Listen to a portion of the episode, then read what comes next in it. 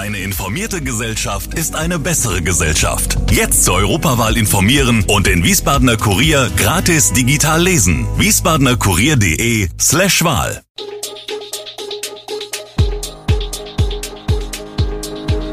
Gude, unser morgendliches News Update. Das Wichtigste aus Wiesbaden für Sie im Überblick. Guten Morgen aus Wiesbaden an diesem 15. November.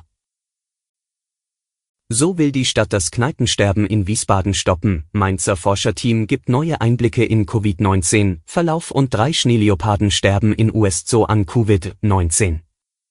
Das und mehr hören Sie heute im Podcast. Wir beginnen in Wiesbaden. Diese Entwicklung macht so manchem Sorge, nach und nach haben in den vergangenen Wochen viele Viertelkneipen in der Landeshauptstadt ihr Aus verkündet. Mit dem Winzerstückchen, dem Sherry und Port und auch mit dem Finale haben alteingesessene, beliebte Gastronomiebetriebe ihre Schließung angekündigt, Grund für den Wirtschaftsausschuss, sich in seiner jüngsten Sitzung dieses Themas anzunehmen. Besonders die Rolle von Hauseigentümer und Immobilienbesitzern wurde dabei diskutiert.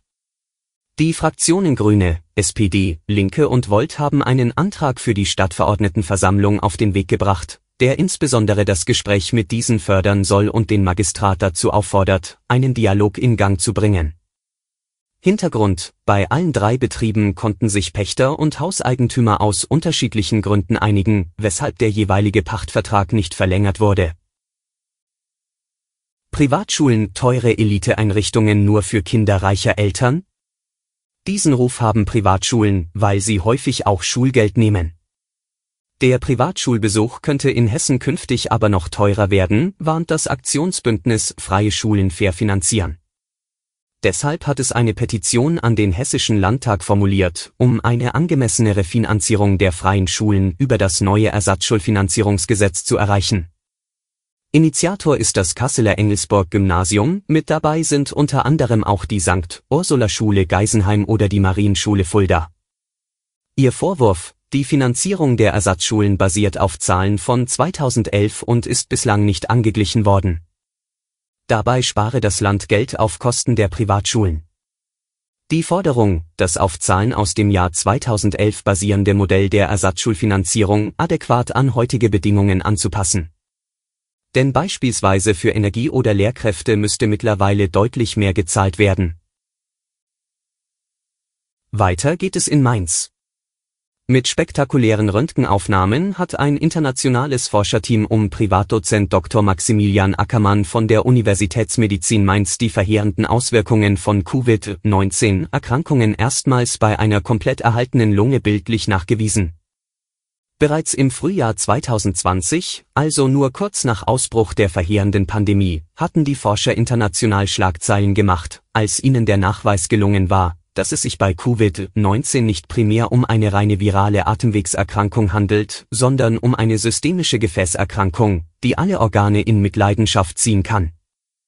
Die Studie wurde im New England Journal of Medicine veröffentlicht, der weltweit angesehensten medizinischen Fachzeitschrift.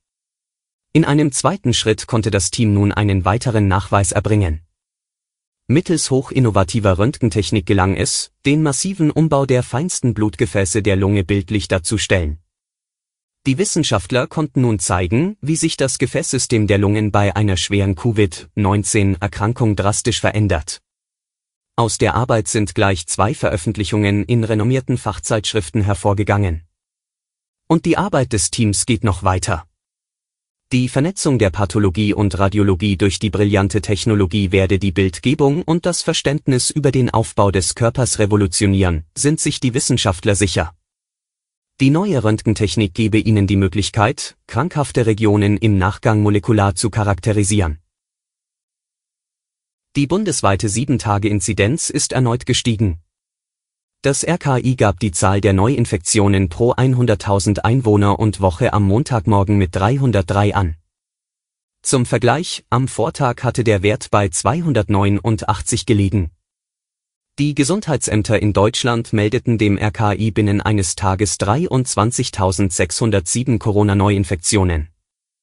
Die Zahl der in Kliniken aufgenommenen Corona-Patienten je 100.000 Einwohner innerhalb von sieben Tagen gab das RKI am Freitag mit 4,7 an. Bei dem Indikator muss berücksichtigt werden, dass Krankenhausaufnahmen teils mit Verzug gemeldet werden. Die möglichen Koalitionspartner SPD, Grüne und FDP haben sich auf deutliche Verschärfungen bei der geplanten Änderung des Infektionsschutzgesetzes geeinigt. Angesichts der dramatisch steigenden Corona-Infektionszahlen sollen nun grundsätzlich auch Kontaktbeschränkungen angeordnet werden können, wie aus einer Vereinbarung von Vertretern der drei Fraktionen hervorgeht, die der deutschen Presseagentur vorliegt. Dabei geht es um ungeimpfte, wie Grünen-Chef Robert Habeck zuvor bereits in der ARD angedeutet hatte.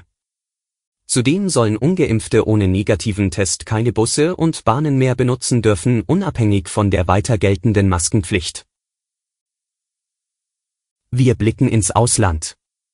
Wie der Lincoln's Children's Zoo in Lincoln, der Hauptstadt des US-Bundesstaates Nebraska, am Freitag auf seiner Facebook-Seite mitteilte, sind die drei Schneeleoparden René, Everest und Makalu an den Folgen einer Covid-19-Erkrankung gestorben. Zwei Sumatra-Tiger, die ebenfalls positiv auf das Coronavirus getestet wurden, hätten sich indes vollständig erholt. Die Tiere wurden Ende Oktober positiv auf Corona getestet, nachdem sie entsprechende Symptome wie Husten und eine laufende Nase entwickelt hatten. Die US-Zeitung USA Today berichtet, dass bislang unklar ist, wie sich die Tiere mit dem Coronavirus infiziert haben. Wie die USA Today weitermeldet, waren das nicht die ersten Fälle, in denen sich Zootiere mit Corona infiziert haben. Im Zoo von Louisville hatten sich ebenfalls drei Schneeleoparden infiziert. Im Zoo von Atlanta sollen Gorillas, Tiger und Löwen gegen Corona geimpft werden, nachdem mehrere Tiere positiv getestet worden waren. Im Zoo von Cincinnati hat eine solche Impfung von Zootieren mit einem speziellen veterinärmedizinischen Impfstoff bereits stattgefunden. Alle Infos zu diesen Themen und noch viel mehr finden Sie stets aktuell auf wiesbadener-kurier.de.